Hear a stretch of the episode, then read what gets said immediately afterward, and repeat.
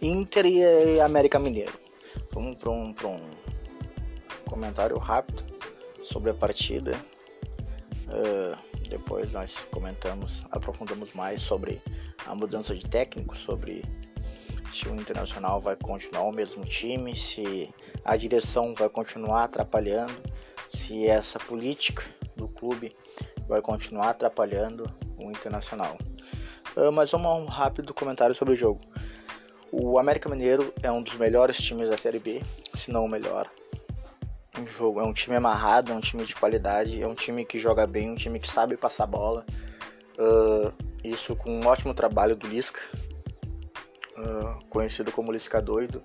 Infelizmente, essa alcunha aí de doido acaba atrapalhando um pouco a carreira dele, no meu entender, porque é um, porque é um, um técnico que podia estar em um clube maior, não que o América não tenha o seu tamanho, mas não é comparado a Internacional, Grêmio, São Paulo, Corinthians, enfim, esses times de, de Série A.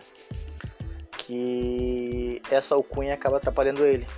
Enfim, mas isso é um assunto para outra hora. Vamos focar mais na partida. Fez um ótimo jogo América, uh, deu um baile no Inter. 1 a 0 saiu barato para o Internacional. Podia ter sido um jogo de 3 a 0 4 a 1 4 a 2 fácil para o América. Mas felizmente não foi. O Internacional segue vivo. O Internacional pagou o preço por não ter respeitado o América.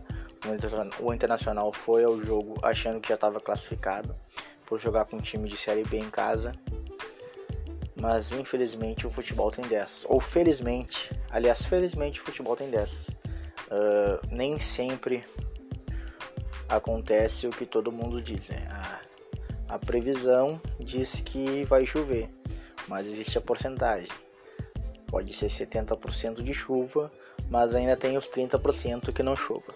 Os 30% era a vitória do América, talvez até menos. Mas o que o Internacional deve fazer no jogo de volta? Primeira coisa, respeitar o América Mineiro. O América se mostrou um clube forte, um clube treinado, um clube bom. Já vinha se mostrando, mas na Copa do Brasil, perante o Internacional, consolidou isso aí que todo mundo já dizia. E agora com esse novo, com a chegada do Abel, o Abel tem que pegar, treinar o time, que esse foi um também um dos fatores que acabou atrapalhando, porque o Abel não conseguiu treinar com o Internacional. Ele só teve aquela palestra antes do jogo, a reunião que eles têm, e conversou com os jogadores. Praticamente era o Abel uh, jogando com, ao lado do time do Kudê. Ali não é o time do Abel ainda. O time do Abel talvez vai demorar uns dois ou três jogos para aparecer. Se dermos sortes, se dermos sorte, aliás, ele vai continuar com os acertos do Kudê, porque o Kudê tinha erros, claro. Se chamava Musto, se chamava Moisés, se chamava Rodinei, se chamava Zé Gabriel, se chamava Thiago Galhardo Recuado, se chamava D'Alessandro demorando para entrar. Mas enfim, uh, embora tivesse erros, ele tinha mais acertos. E isso não é, eu não tô achando nada é os, as vitórias que mostram, é o número de gols feitos que mostram, é a classificação que mostra, é ele no, na, na frente da, do campeonato. Ele mostrou trabalho. Se eu tivesse que escolher agora Cudê e Abel Braga, escolheria Cudê. Acho que a maioria dos torcedores do Internacional e a maioria do, das pessoas que gostam, entendem um pouco de futebol, escolheria o Kudê. Mas a vida não é o que a gente quer. A vida não é um arco-íris. É, depois a gente vai, mais pra frente, a gente vai conversar sobre essa saída do Kudê, inesperada, por esse fato, que ia sair a gente sabia. É, uma hora o técnico vai ter que sair. Mas esses motivos que levaram ele a sair, se realmente foi uma pulada de barco, mas enfim, isso é conversa para outra hora.